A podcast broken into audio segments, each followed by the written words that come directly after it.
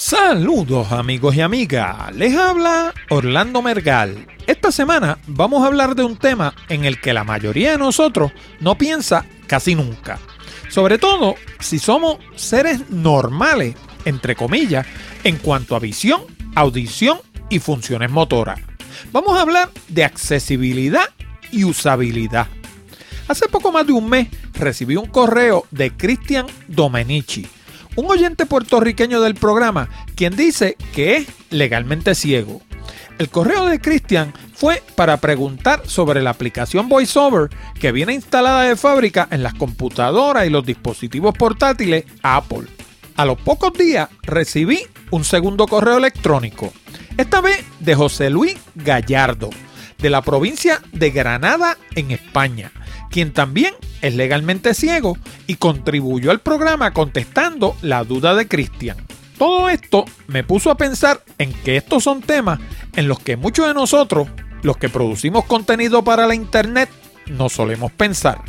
Y claro, a pesar de que me considero un experto en el área de la comunicación, soy el primero en admitir que en esto de la accesibilidad y la usabilidad, soy apenas un neófito. Así que hice lo mismo que hago cada vez que no sé de un tema. Pregunté. Y le pregunté a la doctora María Blanco, quien como recordarán hizo su tesis en el tema del podcasting y fue mi entrevistada en el programa 0156. María me recomendó al doctor Alberto Pedrero Esteban, un catedrático de la Universidad Pontificia de Salamanca que lleva gran parte de su vida profesional explorando este tema. Así las cosas, hablando de tecnología, llegó nuevamente hasta España gracias a la magia de Skype para explorar a profundidad el tema de la accesibilidad y la usabilidad. No solo en la tecnología, sino en otras áreas que quizá te van a sorprender. De todo esto y mucho más, hablamos en la siguiente edición de Hablando de Tecnología con Orlando Mergal.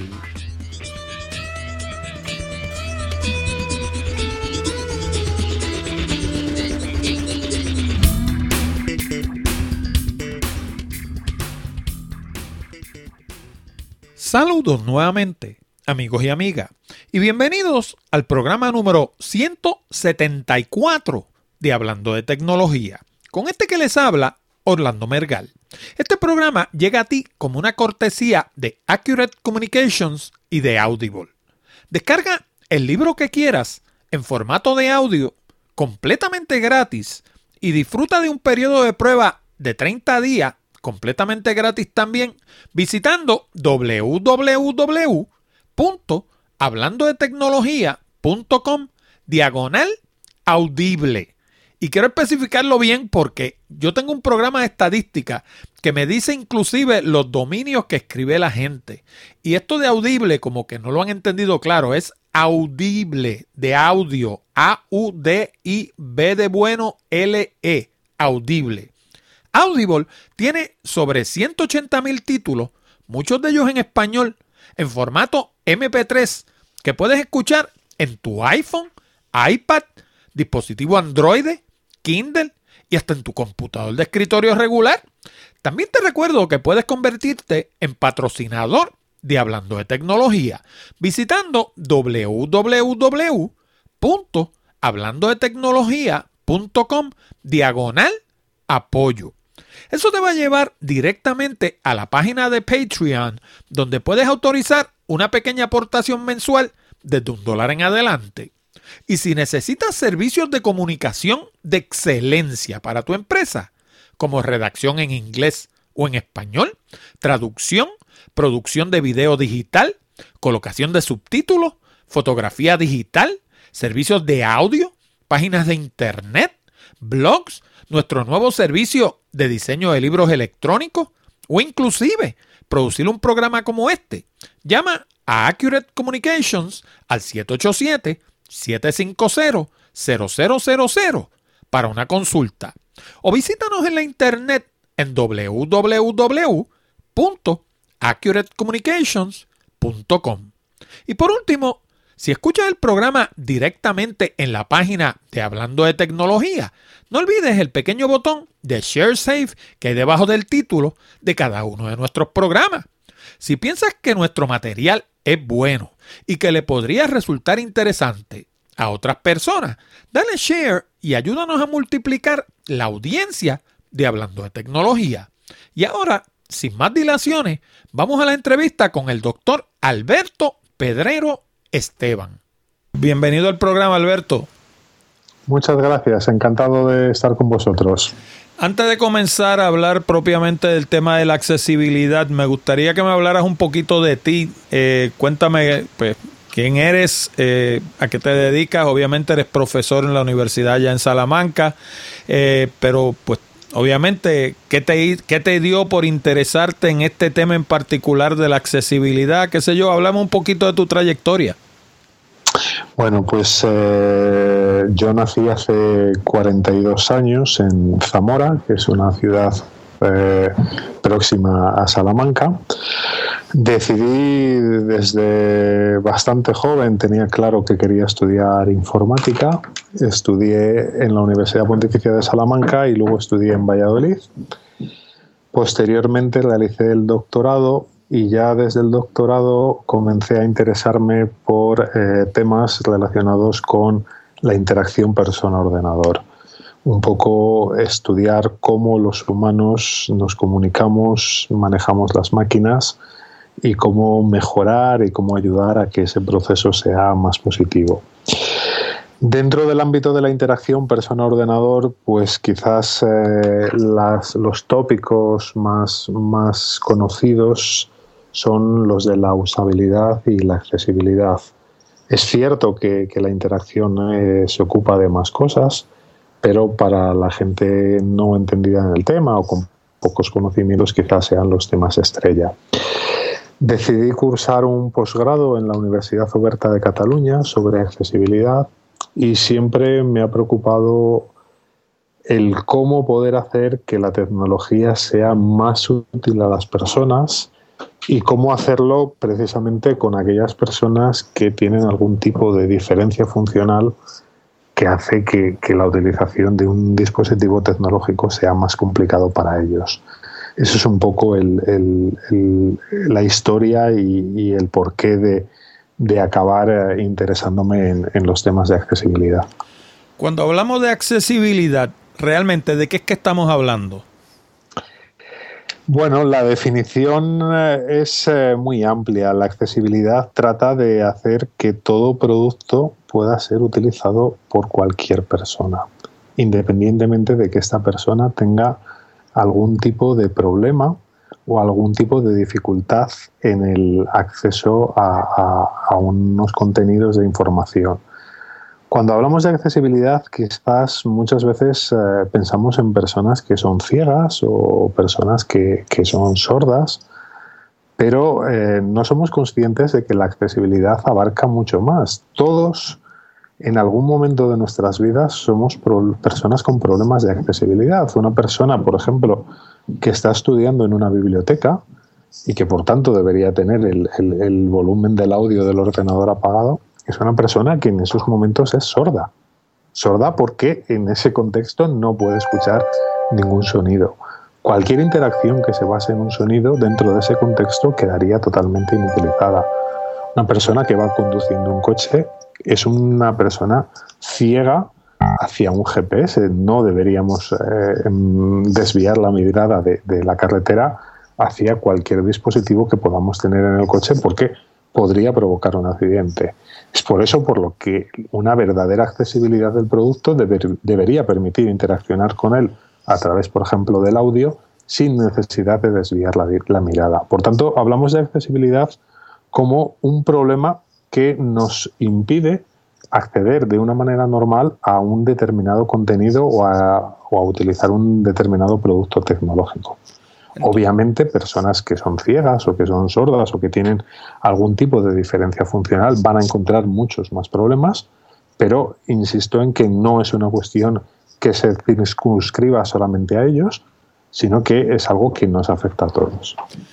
Entonces, para dejar la cosa bien clara, ¿cuál sería entonces la diferencia entre accesibilidad y usability? Usabilidad, o sea, porque suena como lo mismo, pero, no, pero sabemos que no es lo mismo. Están relacionadas, ciertamente están relacionadas, pero son conceptos diferentes. Eh, yo suelo decir que además hay un, hay un pequeño matiz, pero que a la vez es, muy importante. Eh, existen ahora mismo leyes que obligan a que productos eh, o, servicios ofrecidos, por ejemplo, por entidades públicas o por entidades privadas que prestan servicios públicos, les obligan a que sus productos sean accesibles. Por tanto, la accesibilidad es una cuestión que en algunos países es algo exigido por ley. Es decir, que ya estamos hablando de una diferencia considerable. Nosotros deberíamos, en la medida que podamos, eh, garantizar la usabilidad de un producto. Esa usabilidad hará que el producto sea fácil de utilizar, pero en términos, digamos, absolutos es diferente a la accesibilidad. La accesibilidad no implica facilidad o no facilidad, sino facilita garantizar que cualquier persona, aun con algún tipo de discapacidad, pueda acceder a un producto. En la realidad, ambos términos están relacionados porque si pensamos en usabilidad y diseñamos correctamente, estaremos facilitando accesibilidad y si tratamos de cumplir las pautas de accesibilidad, en el fondo lo que estamos ayudando es a contribuir en una mejora de la usabilidad. ¿Y a qué nos referimos cuando hablamos de diseño universal? Bueno, el diseño universal o diseño para todos lo que pretende es precisamente eh, incluir a todo tipo de usuarios en la manera en la que diseñamos, teniendo en cuenta que la manera en la que determinados usuarios acceden a la información es diferente. Obviamente no se le escapa a nadie que una persona que es ciega su manera de leer, entre comillas, el contenido de una página web difiere de una persona que no tiene problemas de visión. Entonces, cuando nosotros diseñamos el contenido de una página web, tenemos que hacerlo procurando seguir unas pautas que ayudarán a que ese tipo de personas, utilizando herramientas asistivas, puedan acceder también al contenido que hay en esa página web. Que tú sepas, ¿existe algún tipo de prueba eh, que se utilice para medir el, grado de usabilidad que tiene una página o que tiene un equipo, porque de hecho una de las cosas que yo tiendo a pensar sobre esto es que eh, el, cuando, hablan, cuando se habla de accesibilidad se piensa en Internet, pero a mí se me ocurre que accesibilidad puede ser el, el que tú no puedas bregar con los menús de un televisor por ejemplo. O sea, accesibilidad para mí va, va más allá de las computadoras, va hacia todo tipo de equipo que tú tengas que interaccionar con él. Sí, eh, la accesibilidad va, mm, por ejemplo, hasta el punto de que una persona para entrar en un edificio, si esa persona va en silla de ruedas y no hay una rampa, pues si hay unos escalones, esa persona encontrará notables diferencias, notables dificultades, perdón, para poder acceder al edificio. Es decir, no es algo que tiene que ver solo con la tecnología. Hablamos de, accesibilidad en edificios públicos, hablamos de accesibilidad, por ejemplo, a la hora de acceder a un ascensor. Hay ascensores que ya tienen eh, los números de los diferentes pisos grabados en braille, de tal manera que una persona ciega podría utilizar ese panel de botones, mientras que hay edificios que no disponen de, esos mecanismos de accesibilidad. ¿Se puede medir la accesibilidad? Bueno, existen una serie de pautas y existen una serie de herramientas en el caso de la web que ayudan a medir, a tener una idea de cuán accesible es un determinado contenido. Si bien es cierto que estas herramientas no dejan de ser herramientas automáticas que pueden verificar una serie de, condiciones, pero que no son válidas para garantizar que un producto es o no es totalmente accesible. Por ejemplo, en, una página web, cuando nosotros incluimos una imagen, deberíamos incluir un texto alternativo a la imagen para que aquellas personas, por ejemplo, que no pueden ver el contenido, a la vista del texto puedan hacerse una idea de cuál es el contenido aproximado de la imagen. Las herramientas automáticas pueden detectar si el atributo alt de una imagen en HTML tiene un texto, pero no pueden interpretar si ese texto se adecua realmente al contenido de la imagen. Yo puedo poner un texto vacío o puedo poner un texto sin sentido y la herramienta automática me dirá que la imagen tiene un texto alternativo, pero la realidad lo que dirá es que ese texto alternativo no ayudará en nada a una persona que no pueda ver el contenido de la imagen. Por tanto, sí existen herramientas, están mejorando herramientas, el W3C ha establecido una serie de pautas y el seguimiento de esas pautas ayuda a que nosotros podamos conseguir productos más accesibles. Como he comentado antes, hay determinados requerimientos por ley y determinados niveles de accesibilidad que deben cumplirse y estas herramientas nos ayudan en este proceso, pero en ningún caso son sustitutas de la opinión de una persona y de la comprobación de una persona con conocimiento sobre el tema. Para beneficio de la, de la, audiencia, si eres tan amable, explica lo que es el WW3C. Yo sé lo que es, pero para efecto de la audiencia, que sepan exactamente qué es eso. Es eh, el organismo que, que de alguna manera vela por el cumplimiento de los estándares en la web es el, el, organismo que, que, dentro del cual se, se creó la, la, web y es el organismo que, por ejemplo, entre otras cosas, a día de hoy se encarga de proponer, por ejemplo, los estándares de HTML, CSS, que son los lenguajes con los que están construidas nuestras páginas web. De hecho, muchas de estas cosas uno no tiende a pensar en ellas. Los otros días yo, eh, precisamente para efecto de hablando de tecnología, me escribió uno de los oyentes y me elogió muchísimo hablándome de cómo él se beneficiaba del programa porque él padece de dislexia. Y entonces me, algo en lo que uno no tiende a pensar, qué sé yo, porque como uno no padece de eso, pues no tiende a pensar en eso, ¿no?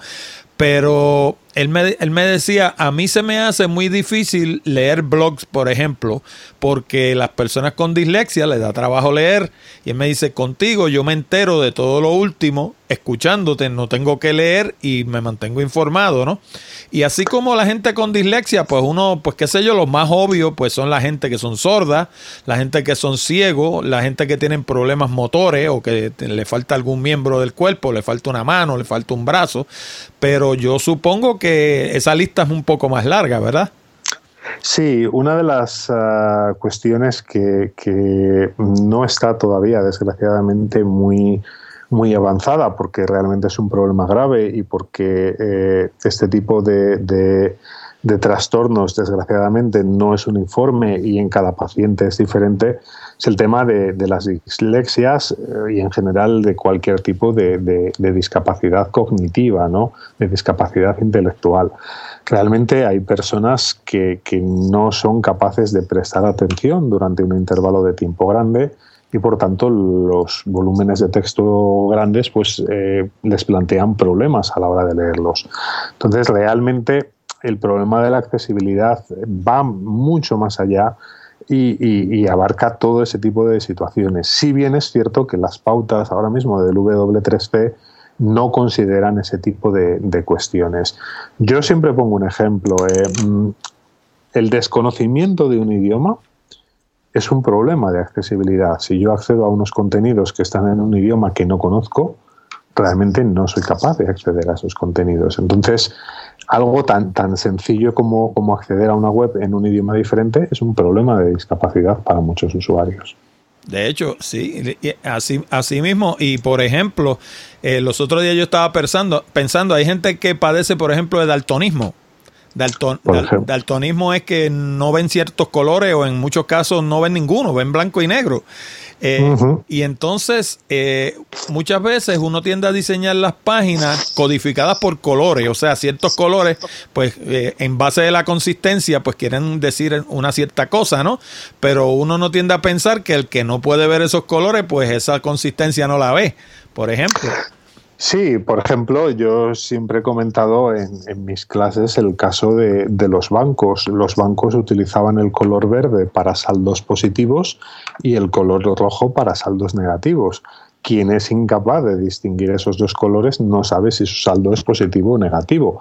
Algo tan sencillo como poner un más delante de un saldo positivo o un menos delante de un saldo negativo podría ayudar a solventar el problema. Son pequeños detalles pero para muchos usuarios son importantes detalles. De hecho, mucha gente tiende a pensar, sobre todo la gente que no sabe estas cosas, que el diseño, mientras más sofisticado, pues tiende a, a, dejar ver que tú eres, que tú, que tú sabes mucho, o sea, que tú eres una persona bien sofisticada en, en, tu trabajo, ¿no? Pero sin embargo, hay un libro que te lo voy a tratar de mostrar desde acá, porque me imagino que lo tienes que haber leído, este que está aquí. Estaba pensando en él ahora mismo. Don't Make Me Think. Esto es un libro de un caballero que para mí esto es la Biblia. Él se llama Steve Krog y este individuo escribió ese libro en el año 2001. Y para mí todavía este libro sigue siendo la Biblia de cómo se diseña una página de Internet. Porque básicamente él lo que está planteando ahí es que mientras más sencillo, mejor. Básicamente.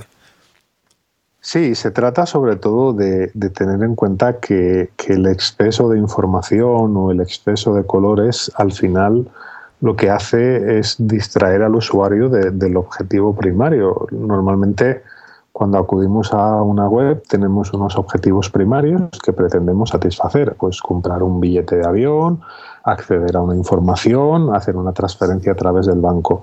Todo lo que sea añadir complejidad a, esos sistemas al final distrae al usuario, requiere de un mayor esfuerzo cognitivo por parte del usuario y al final implica eh, un mayor desgaste, un mayor tiempo para completar la tarea y al final todo eso provoca que lo que llamamos experiencia de usuario sea, mm, si no negativa, no tan positiva como podría ser algo que es sencillo de utilizar. Si nosotros miramos la página de Google, por ejemplo, no puede ser más sencilla y a la vez no puede ser más útil. Millones de personas usan cada día la página de Google. Y es una página blanca en donde hay simplemente un cuadro donde nosotros introducimos el término a buscar. Es un ejemplo de que, de que lo sencillo no es menos útil, todo lo contrario. Debemos procurar hacer la tecnología útil a todos los usuarios y la utilidad no está en el número de funcionalidades que yo permito hacer a través de una aplicación o de una web, sino en cómo hago esas funcionalidades. Es un poco el ejemplo de las navajas suizas. Las navajas suizas hacen de todo, pero no hacen nada bien. Al final, si yo tengo una aplicación que hace muchas cosas, pero no hace nada bien, no me servirá para nada. Al final, si yo quiero cortar un árbol, no utilizo una navaja suiza y si yo quiero unas tijeras, no utilizo. Son herramientas que en un momento puntual te pueden sacar de un apuro, pero no son el, ejemplo de una herramienta que funciona a la perfección. ¿En qué área tú dirías que se manifiesta más el problema de la accesibilidad, porque pensamos en computadora, pero como dijimos ahorita, eh, tenemos también los equipos móviles, tenemos los equipos electrónicos, lo que, le, que, que para mí pues hay una parte que son puramente equipos electrónicos, hay una parte que son electrodomésticos. Eh, hoy en día tenemos, tenemos lavadora que hay que ser programador para trabajar con ella porque tienen un montón de botones y uno no sabe ni por dónde. Cuando uno lo que quisiera es apretar un botón y que la bendita máquina lave la ropa, ¿no? Este, los edificios, por ejemplo, hablábamos ahorita de que cosas tan sencillas como que tenga una rampa, que la puerta sea lo suficientemente ancha para que el sillón de ruedas pueda pasar, que los gabinetes de la cocina no estén demasiado altos porque uno tiende a pensar en ello para un individuo común de cinco pies y medio, pero cuando tú estás en una silla, tú estás a tres pies del piso, por ejemplo, altura máxima, más o menos del piso a tu cabeza, pueden haber tres, tres pies y medio, es lo más que van a ver, ¿no?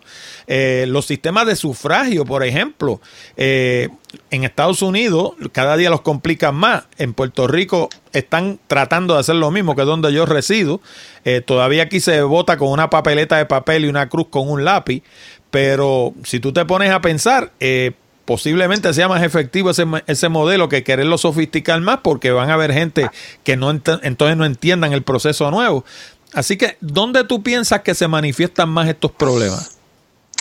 Desgraciadamente yo creo que, mm, en, muchos, en demasiados aspectos de nuestra vida. Eh, basta con mirar alrededor para ver que, que estamos rodeados de tecnología, y desgraciadamente basta con observar a, las personas cómo usan la tecnología para encontrarse con que las personas se encuentran problemas a la hora de utilizar esa tecnología. Eh, hay un caso mm, que, yo todos los días eh, veo y, pienso en, muchas ciudades, aquí en Salamanca también, para acceder a los autobuses públicos urbanos, pues se accede por una tarjeta de, contacto.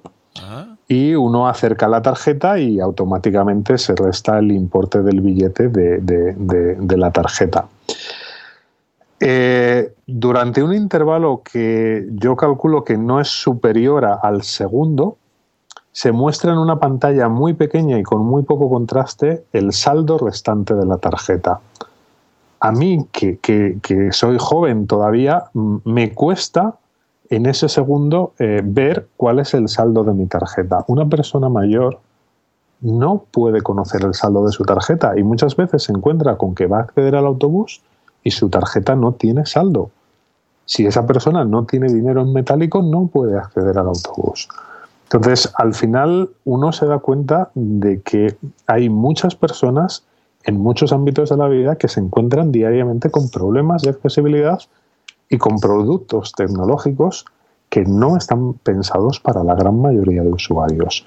Si eso lo extrapolamos a, barreras de, arquitectónicas, si, lo extrapolamos a, la propia terminología que se utiliza en muchos ámbitos de la vida, hay personas que cada día se encuentran con, innumerables barreras en sus vidas, eh, barreras arquitectónicas, barreras tecnológicas, y, al final pues eh, se genera, sobre todo en el ámbito de la tecnología, una brecha digital, una brecha entre las personas que, son capaces de utilizar la tecnología y las personas que, que, por unos u otros motivos no son capaces de utilizar la tecnología y desisten en su uso.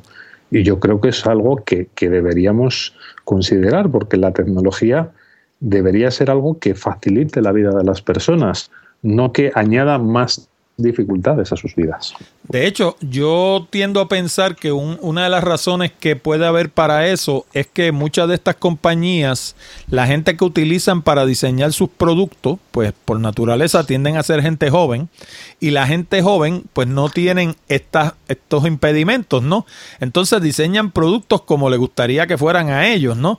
Y a veces olvidan que hay gente que no lo pueden utilizar por las limitaciones que usted está mencionando. Yo, por ejemplo, yo tengo 62 años y me crié en la tecnología desde niño. Yo a los 7, 8 años ya estaba bregando con micrófonos y con cables y todo ese tipo de cosas. Y cuando salieron las primeras PC, yo tuve una enseguida. O sea, siempre he sido una persona pro tecnología.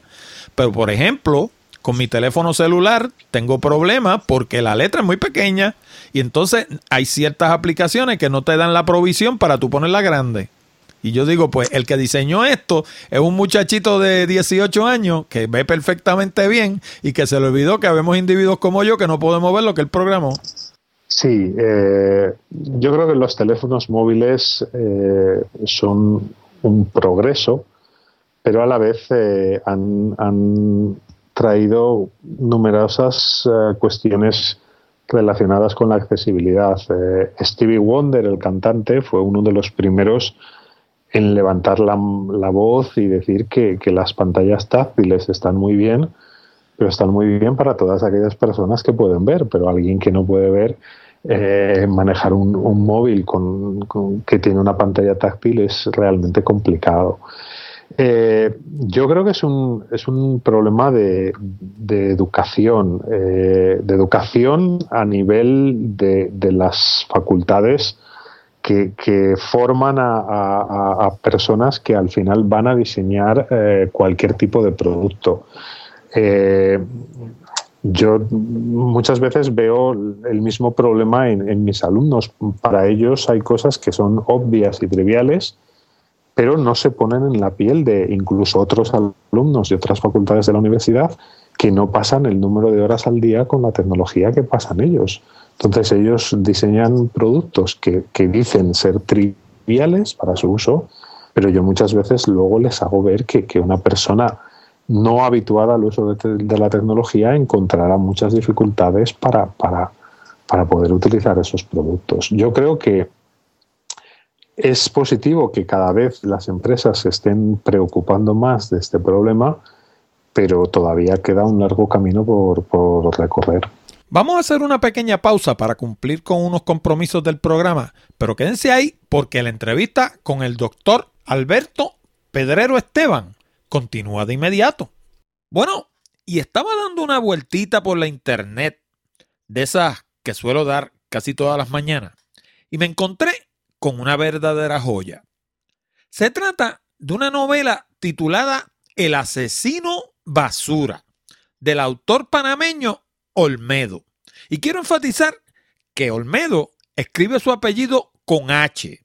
Así que para que lo puedan encontrar es Olmedo con H. ¿Y por qué les hablo de una novela en un programa de tecnología?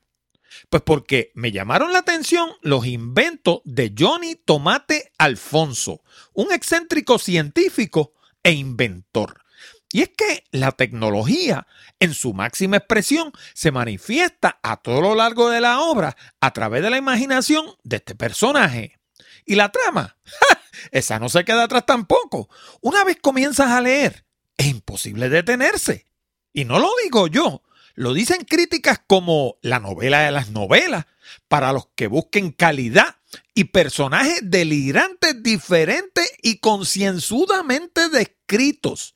¿Qué más se puede decir de un libro después de críticas como esa? Si te gusta el mundo de la tecnología, la ficción y la aventura de suspenso policíaca, en El asesino basura lo encuentras todo. ¿Que cómo lo puedes obtener? Pues bien fácil, en www.hablandodetecnología.com diagonal el asesino basura. Eso te va a llevar directamente a la página de Amazon donde la puedes obtener para la plataforma Kindle o en papel tradicional. Este fin de semana lee un libro distinto, un libro que te agarra y no te suelta hasta que lo termines. Ordena ahora mismo El asesino basura.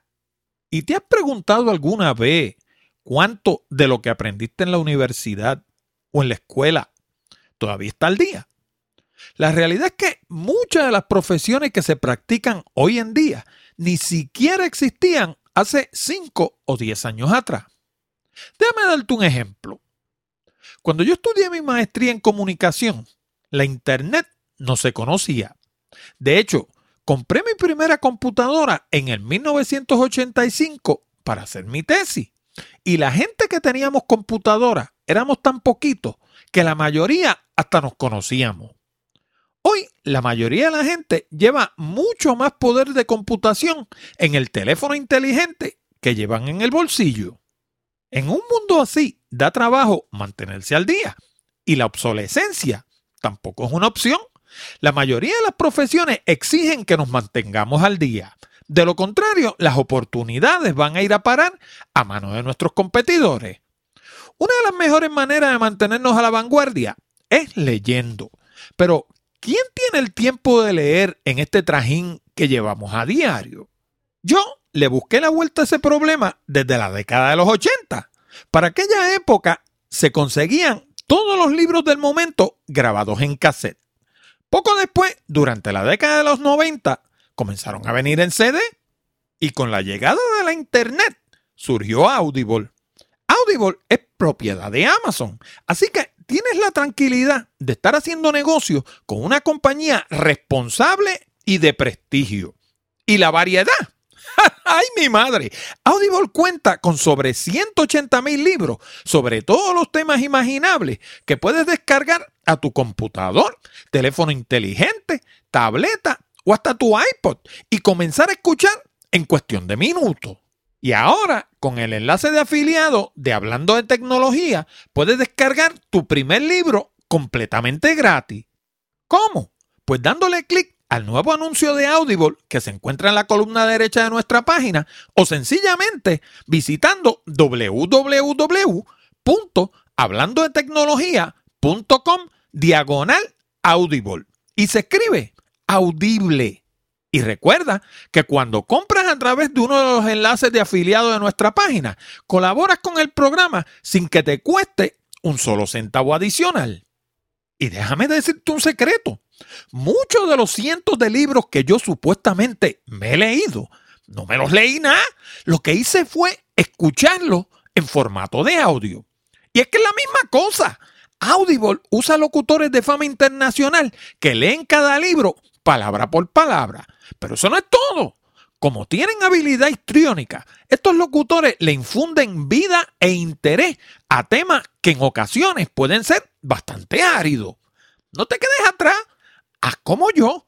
Esas dos horas que desperdicias en el tránsito día tras día, aprovechalas leyendo con Audible. Vas a aprender un montón y te vas a acordar de mí. Anda, suscríbete ahora en www.hablandodetecnología.com diagonal Audible. Ah, y si te lo estabas preguntando, sí, tienen libros en español, los encuentra en el menú de Foreign Language. Y ahora continuamos con la entrevista con el doctor Alberto Pedrero Esteban. ¿Usted diría que la accesibilidad es algo que va al frente en el proceso o es algo que, se, que es una añadidura, que luego, que luego que diseñamos el producto pensamos a ver qué hacemos para que sea accesible? a día de hoy, objetivamente me refiero, no lo que debiera ser, lo que de verdad es. A día de hoy, de forma mayoritaria, todavía es algo que se considera solamente al final. Desgraciadamente, en muchos casos se considera, si es que se considera, se considera al final. Y estas personas que de una u otra manera tienen problemas de accesibilidad, porcentualmente, ¿se ha estimado cuántos son a nivel, a nivel de sociedad?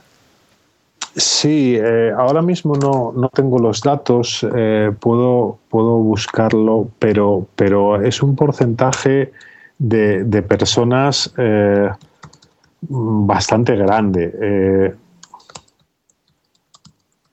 Un segundo. Yo creo recordar que en torno al, 60% de, de, las personas eh, tiene algún tipo de, problema de, accesibilidad, con lo cual es, es, es algo que, que, debemos considerar. Entre otras cosas porque hay otra cuestión y es que eh, afortunadamente la esperanza de vida de las personas eh, está creciendo y al final, dentro de unos años, vamos a encontrarnos con que un gran porcentaje de, la población mundial son personas mayores y sin querer eh, sus, sentidos no funcionan igual y, van a encontrar problemas de, accesibilidad, con lo cual eh, no es algo solo a considerar ya, sino es algo a considerar en un futuro que no es tan lejano y que, y que es importante. Eh, no encuentro ahora el dato, pero vamos, yo creo recordar que, está en torno al, 60% de, de, las personas. ¿Eso, ¿Eso es hablado sobre la sociedad española o a nivel mundial? A, nivel a nivel eh, a nivel mundial lo que pasa es que estoy hablando de personas que tienen algún tipo de, discapacidad eh, otra cosa es luego el, el grado de discapacidad que puedan tener esas personas. Es cierto que, hay diferentes niveles y que por tanto, pues eh, si hablamos de, discapacidades en un grado alto, pues a lo mejor el porcentaje se reduce, a lo mejor en cerca del 15, 20%, pero si consideramos personas, por ejemplo, como tú y como yo, que estamos utilizando gafas para, para, ver, en el fondo somos personas que tenemos un tipo de discapacidad y que a lo mejor sin gafas, pues eh, con un tamaño de letra demasiado pequeño no seríamos capaces de leer. Eso es correcto y por ejemplo la mayoría de la gente en el grupo de edad de nosotros también tiene algún problema de audición porque la gente pierde de vista que a medida que uno va envejeciendo va perdiendo audición, ya no tiene de 20 a 20 mil ciclos. si, claro, si escucha 16 es mucho, o 17. claro, y luego, por ejemplo, las personas mayores pues eh, presentan tiempos de respuesta, por ejemplo, más lentos. Entonces, eh, a la hora de mostrar un mensaje por pantalla durante un intervalo de tiempo, ese intervalo de tiempo debería ser mayor, ya que ellos tardan en reaccionar más, tardan en leer más, tardan más tiempo en tomar una decisión y por tanto al final pues simplemente la edad hace que nuestra manera de, actuar delante de un ordenador sea diferente. Es correcto. A nivel de a nivel de legislación en España, porque eso realmente yo lo desconozco. En los Estados Unidos existe una ley que se llama el, el Americans with Disabilities Act, el ADA, ADA, que precisamente es una ley que se trazó en el 1990 y que tiene que ver con todo este asunto de, lo, de las personas con impedimentos o lo que en España le llaman minusválidos, entiendo. En, supongo que en España hay una ley así similar, ¿no? Que, que reglamenta todo lo que tiene que ver con... Eh, eh, lo que hablábamos ahorita de las rampas y, la accesibilidad de los, de los muebles en los, en los apartamentos y, la altura y el ancho, el de las puertas. Y, o sea, hay, hay una serie de cosas que las regula en Estados Unidos el, el ADA y que, por ejemplo, si usted es patrono, tiene que cumplir con eso. Si usted construye apartamentos o casas de vivienda, tiene que cumplir con eso. Si usted construye edificios de oficina, tiene que cumplir con eso. Eh, en España me imagino que hay algo similar, ¿no? Sí, hay diferentes leyes, eh, sobre todo en, lo que tiene que ver con, la accesibilidad web. Eh, en el año 2007 es donde se establecieron una serie de leyes y decretos que garantizan el, acceso electrónico de los ciudadanos a los servicios públicos. Digamos que, esos marcos legislativos son eh, la base de, las normativas vigentes hoy en día. Han sufrido, pues, como en toda ley, eh, algunas adaptaciones, algunas incorporaciones en años posteriores, pero eh, básicamente desde el 2007 se han empezado a considerar eh, las cuestiones de accesibilidad en cuanto a administración pública y accesibilidad en cuanto a, acceso electrónico de la información. Oiga, y yo pensando, ¿cómo se entrelaza todo esto de la accesibilidad con lo que entiendo que en español se le llama higiene industrial? O sea, todo el asunto de ergonomía, seguridad, protección ante el ruido, ese tipo de cosas. O sea, que cuando usted trabaja en un escenario de empleo, hayan unas, unas eh, características de ese escenario de empleo que protejan su salud y su bienestar.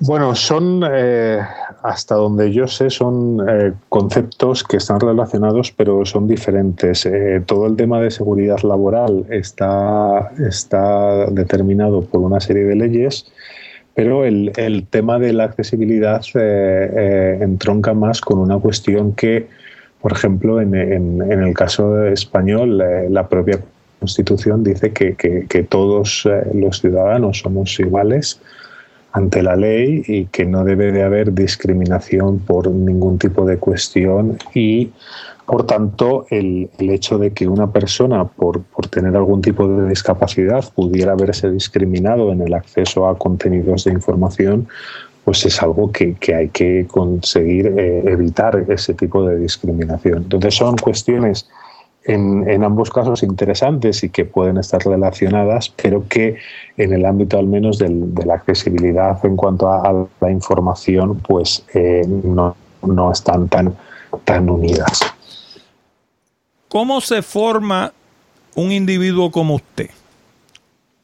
Me explico, me explico. Quiero decir, o sea, el, el, el, el, área de, acces, de accesibilidad se estudia bajo el área de programación, es una destreza de ingeniería, es una destreza social eh, más o menos eh, que, emana del, del, pensamiento social.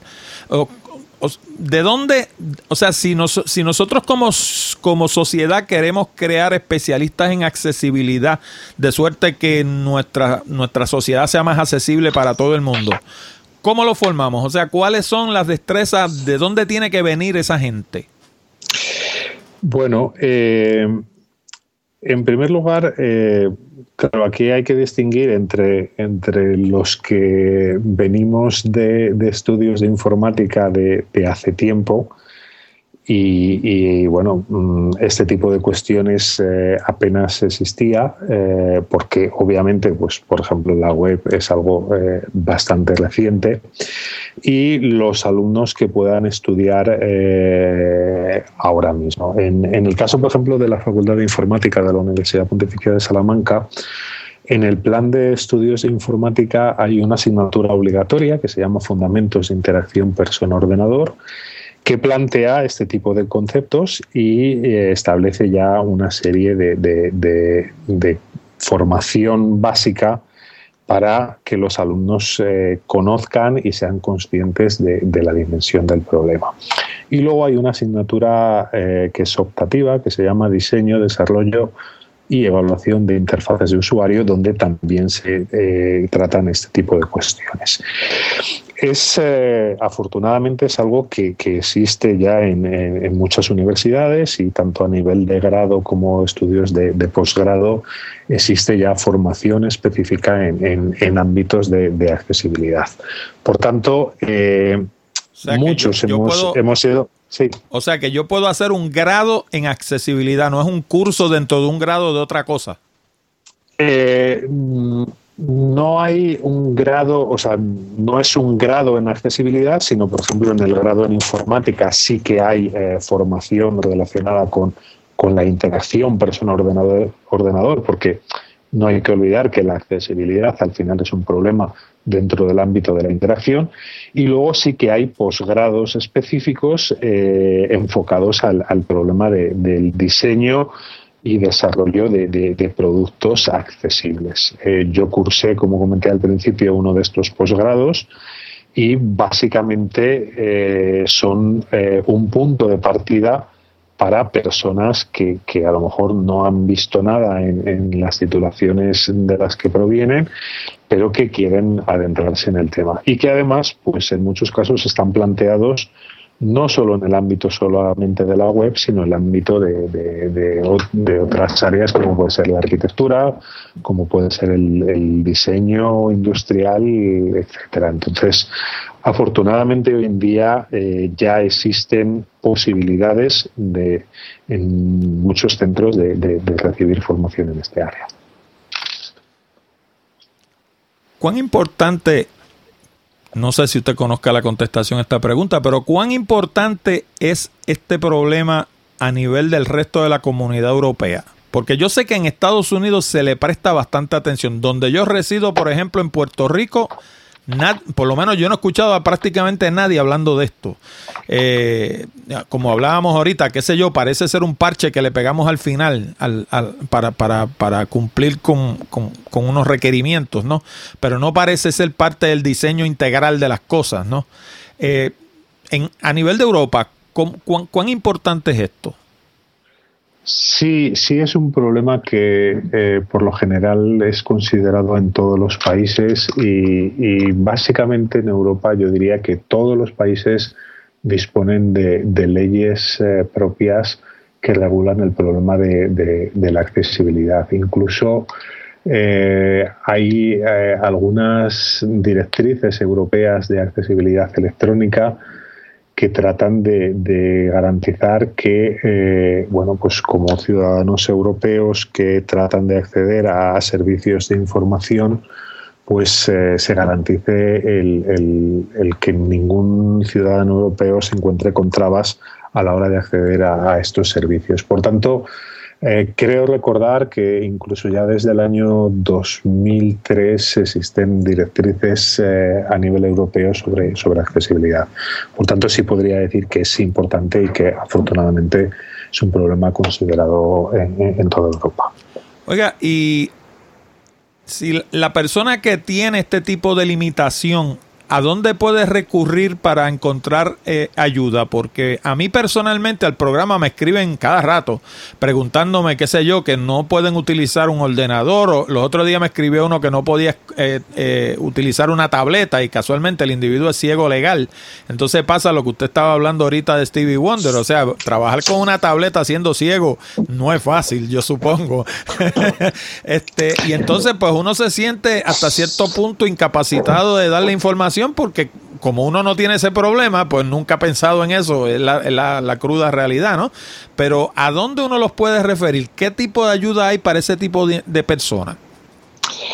Bueno, en el caso de las tabletas en concreto, eh, sí que es cierto que eh, tanto eh, Apple en, su sistema operativo iOS como, como Android sí que ya incluyen eh, herramientas que tratan de facilitar la accesibilidad en el, uso de esos productos. Eh, en el caso de Apple, quizás desde antes que, en Android, y los productos de Apple normalmente son productos bastante accesibles. Yo lo que aconsejaría eh, a, las personas que se puedan encontrar ante dificultades sería lo primero que antes de, instalar una app traten de, informarse sobre si esa app cumple con, pautas de, accesibilidad, si, si considera cuestiones de accesibilidad. Y obviamente aquellas aplicaciones que no lo consideren, simplemente no, no instalarlas.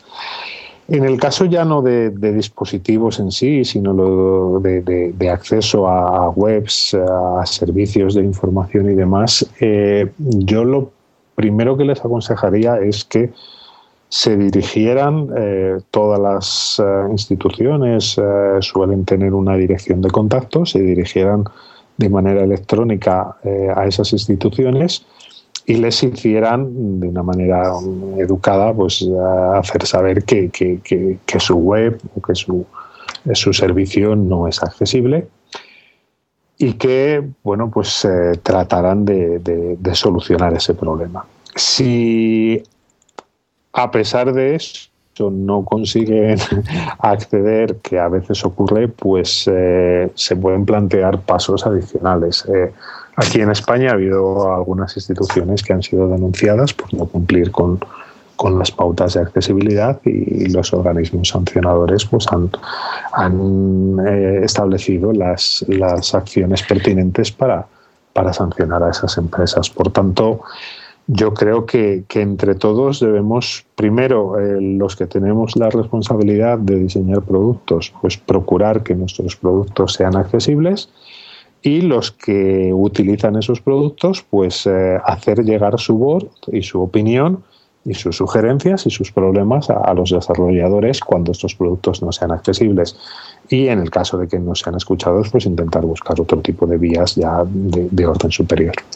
Pero pregunto, eh, usted me dice que en España hay leyes que se han utilizado para sancionar a empresas que no cumplen con, la, con los criterios de accesibilidad, pero eh, eso, esas empresas son empresas privadas porque, por ejemplo, en Estados Unidos, que es la Puerto Rico, por ser, no le voy a, no le voy a adorar la píldora, por ser una colonia de los Estados Unidos, Puerto Rico se rige por las leyes de los Estados Unidos y las leyes de los Estados Unidos dicen que si usted es una agencia gubernamental o hace negocios con el gobierno, usted tiene que cumplir con unas normativas de, accesibilidad.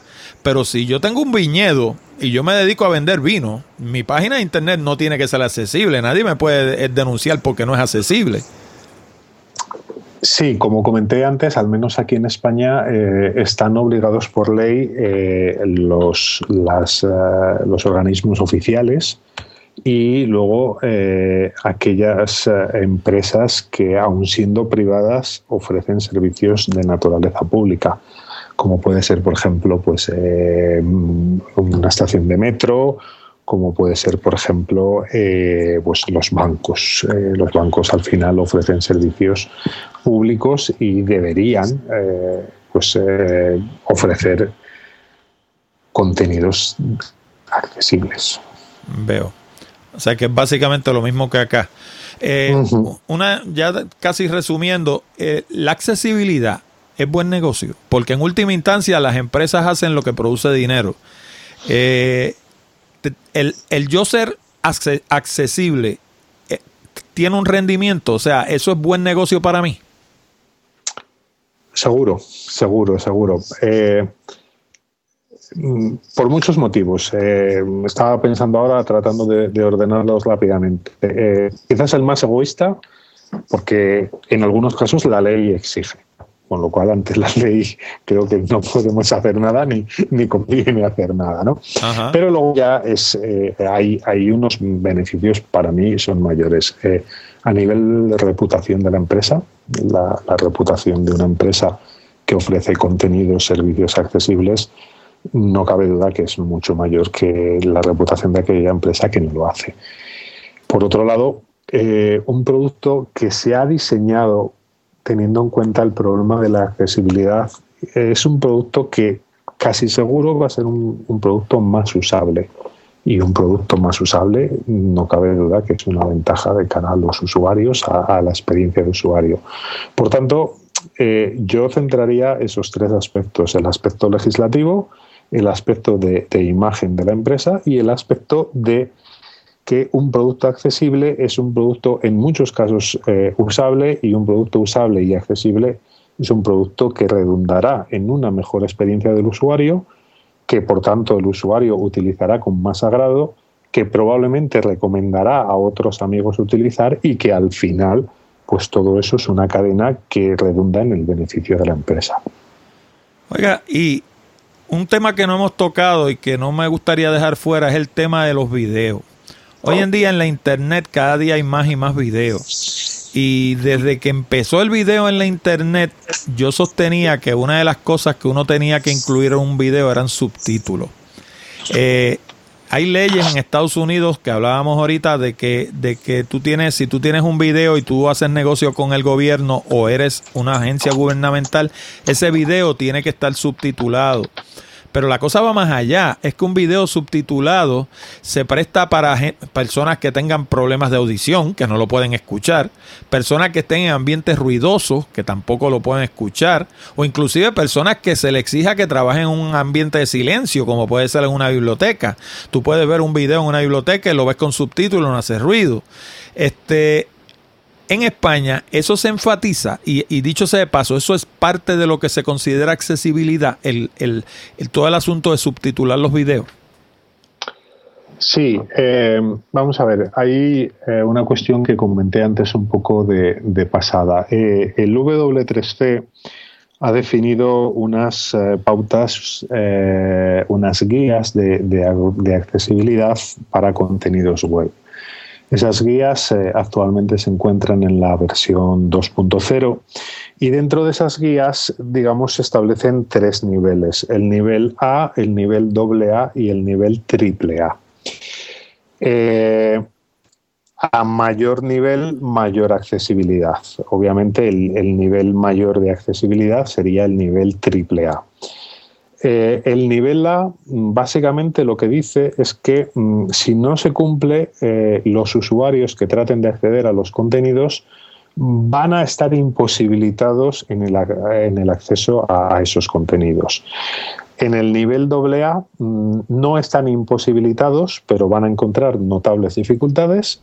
Y en el nivel AAA van a encontrar dificultades. Entonces, eh, conforme a cada uno de esos niveles existen unas pautas que hay que cumplir para alcanzar esos niveles.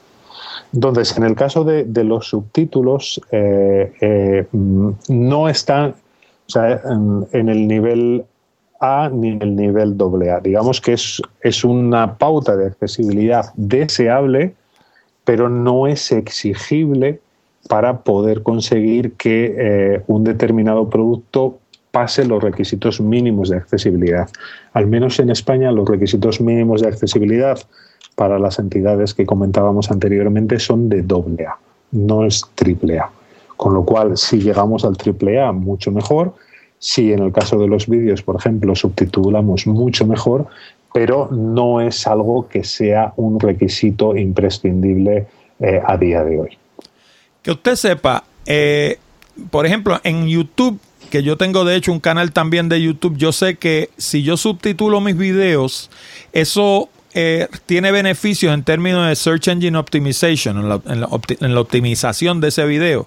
¿Por qué? Pues porque eh, YouTube en última instancia es el segundo motor de búsqueda más grande del mundo y los videos, al igual que las fotos, los motores de búsqueda no saben lo que contiene un video, como tampoco saben lo que contiene una foto. En el caso de las fotos, pues lo saben a través del alt tag y en el caso de los videos lo saben a, base de los subtítulos que contenga ese video porque los pueden leer.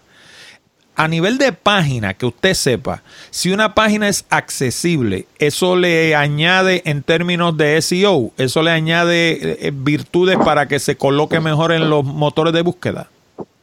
Sí, sí, porque eh, estamos eh, un poco en, lo mismo. El, considerar desde el minuto cero la accesibilidad significa que yo voy a estructurar mis contenidos para que puedan ser eh, correctamente interpretados por una herramienta asistiva, como puede ser un, lector de pantalla.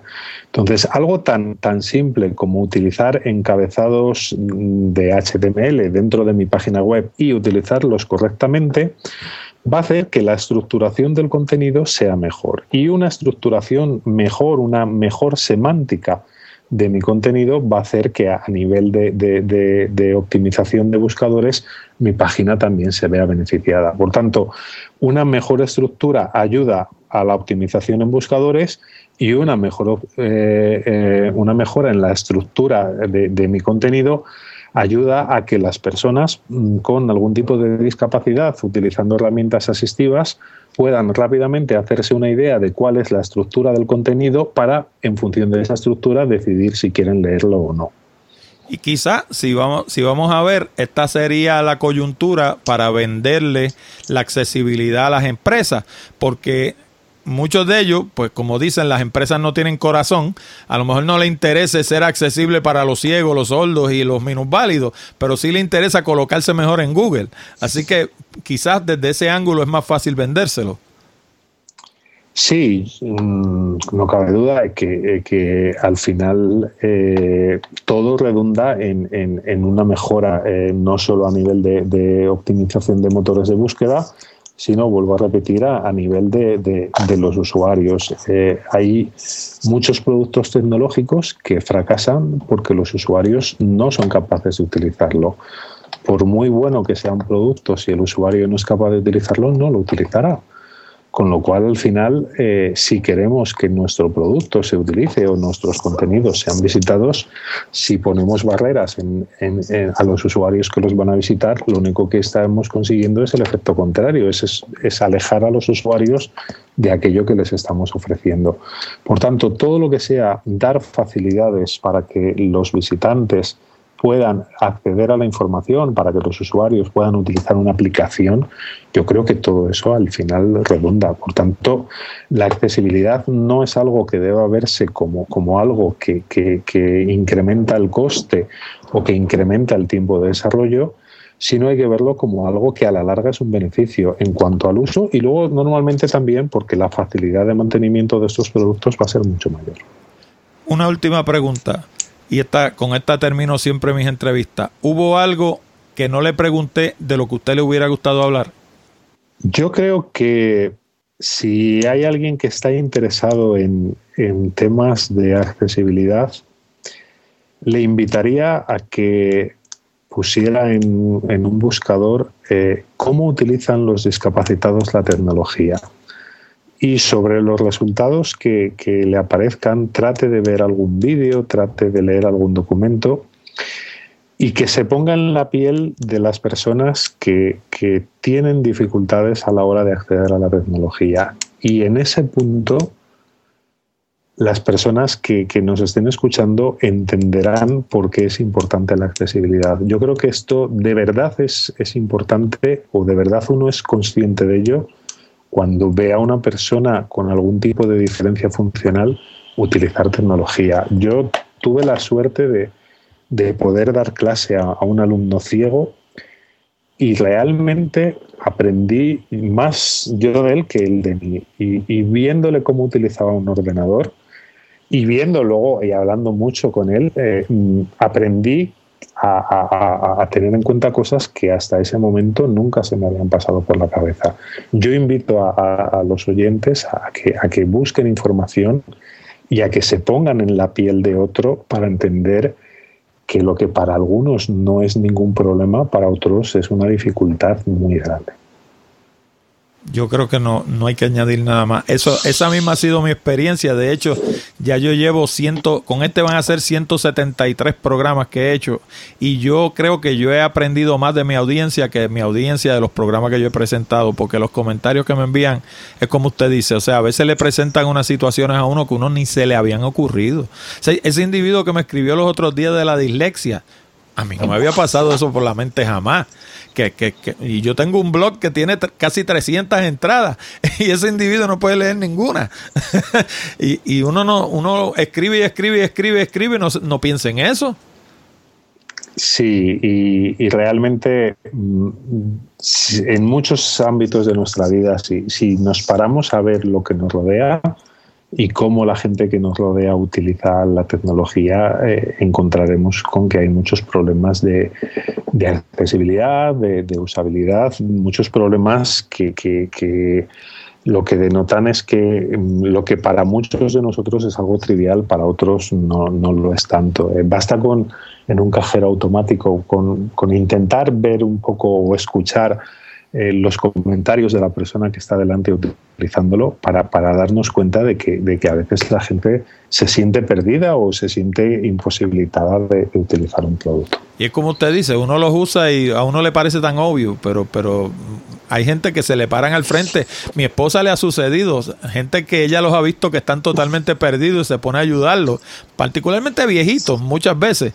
Pero, pero uno en ese tipo de situaciones que uno ve que lo que a uno le parece tan obvio, a ellos no les resulta tan obvio nada. Claro, yo lo comentaba antes, eh, muchas veces sin querer cuando hablamos de discapacidad nos vamos a, personas que, a lo mejor no pueden ver o no pueden oír o que, o que no tienen eh, eh, movilidad en, en, alguna parte o en varias partes de su cuerpo, ¿no? Pero, pero vuelvo a insistir en que cualquiera de nosotros en, momentos eh, eh, cotidianos eh, nos sentimos incapacitados para hacer muchas tareas. Eh, a veces en invierno llevamos unos guantes y con esos guantes no podemos utilizar la, pantalla táctil de un teléfono móvil, ¿no? O a veces eh, llevamos las manos ocupadas con una serie de bolsas y, nos gustaría poder descolgar el teléfono sin tener siquiera que, que tocarlo, ¿no? Entonces, al final, son casos en donde podemos ver que la tecnología bien diseñada podría ayudar a solventar ese tipo de situaciones. Si nos ponemos en el caso de, personas que tienen algún tipo de, trastorno, pues más todavía, porque mm, estas mm, situaciones que yo cuento son situaciones a lo mejor puntuales a lo largo del día, pero para ellos son desgraciadamente situaciones permanentes a las que ellos se enfrentan en cada momento de su vida. Yo creo que eso es importante y es algo que deberíamos tener en cuenta. Pues Alberto, no te cojo más tiempo. Eh, no puedo más que darte las gracias por haber participado en Hablando de Tecnología. Eh, como te dije, la entrevista va a aparecer en el programa número 173 que sale a la internet este próximo jueves, pasado mañana. Y pues nada, me voy a tomar la libertad de que si tengo alguna pregunta adicional sobre este tema, te escribiré oportunamente. Sí, perfecto. Cualquier cosa que necesites eh, quedo a tu disposición y cualquier duda que puedan tener tus oyentes, pues eh, no tengo ningún problema en que, en que, en que se pongan en contacto conmigo. Y yo, pues, eh, tengo mucha información, obviamente recopilada. Eh, cualquier cosa que, que, pudieras necesitar o que te gustaría, pues, conocer o saber, pues, eh, no dudes en decírmelo.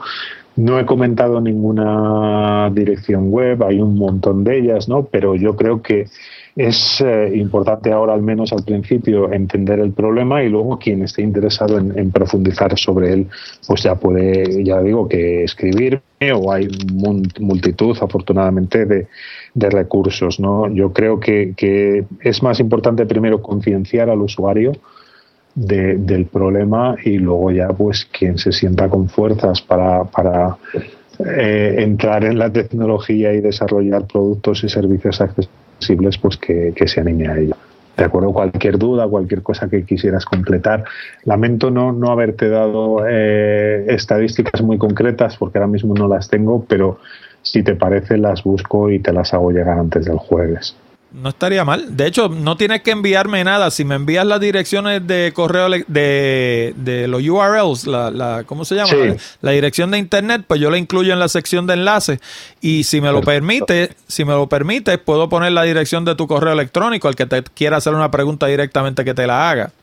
Sí, te pasaré también mi, mi cuenta de, de, Twitter porque, bueno, pues eh, principalmente un poco lo que, lo que trato son ese tipo de cuestiones, eh, usabilidad, accesibilidad y temas de, HTML, CSS, un poco todo el tema de, los estándares web. Entonces, si alguien pues quiere seguir, porque ya digo que cuando voy encontrando algo, pues ahora mismo me parece el, el mecanismo más rápido de poder llegar a la gente y decir, oye, he visto esto, que me parece interesante y que alguien, eh, pues de los últimos posts, de los últimos tweets que tengo, precisamente son, son de accesibilidad, o sea que, que sin ningún tipo de problema. Perfecto, pues envíame la cuenta de Twitter y los URL de las páginas que tú entiendas que son importantes y yo con gusto las incluyo en la sección de enlace del programa. Ajá, y ya te digo que cualquier cosa que necesites sobre esto o sobre otro tema, pues no, no dudes en contactar con nosotros porque, bueno, pues encantados de, poder participar. Muchas gracias. Bueno, pues encantado Orlando y, y hasta la próxima. Igual. Hasta luego. Bueno amigos y amigas, con esto llegamos al final de esta edición de Hablando de Tecnología con Orlando Mergal. Nuestro agradecimiento al doctor Alberto Pedrero Esteban por una entrevista excelente. Recuerda que puedes enviar tus preguntas, comentarios y sugerencias a la dirección de correo electrónico contacto arroba hablando de tecnología.com. También te recuerdo que este programa llega a ti como una cortesía de Accurate Communications. Si necesitas servicios de comunicación de excelencia para tu empresa, como redacción en inglés o en español, traducción, producción de video digital, colocación de subtítulos, fotografía digital, servicios de audio, páginas de internet, blogs, nuestro nuevo servicio de diseño de libros electrónicos o inclusive producir un programa como este. Llámanos al 787-750-0000 para una consulta o visítanos en la internet en www.accuratecommunications.com.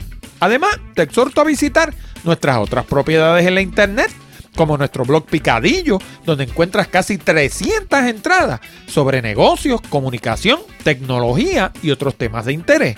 Encuéntralo en www.picadilloblog.com. También te invito a visitar Puerto Rico Photography, donde encuentras cientos de imágenes hermosas de la isla del encanto para adornar tu hogar u oficina. Encuéntralo en www.puertoricophotography.com. Y hablando de la isla del encanto, si te gusta viajar, no te pierdas Puerto Rico by GPS, donde encuentras fotos, información, audio, video y mapas con coordenadas GPS para llegar a sobre 100 lugares hermosos en todo Puerto Rico. Encuéntralo en www.puertoricobygps.com. Te habló Orlando Mergal. Con esto me despido hasta la próxima semana cuando discutiremos más temas interesantes del mundo de la tecnología. Hasta la próxima, amigos.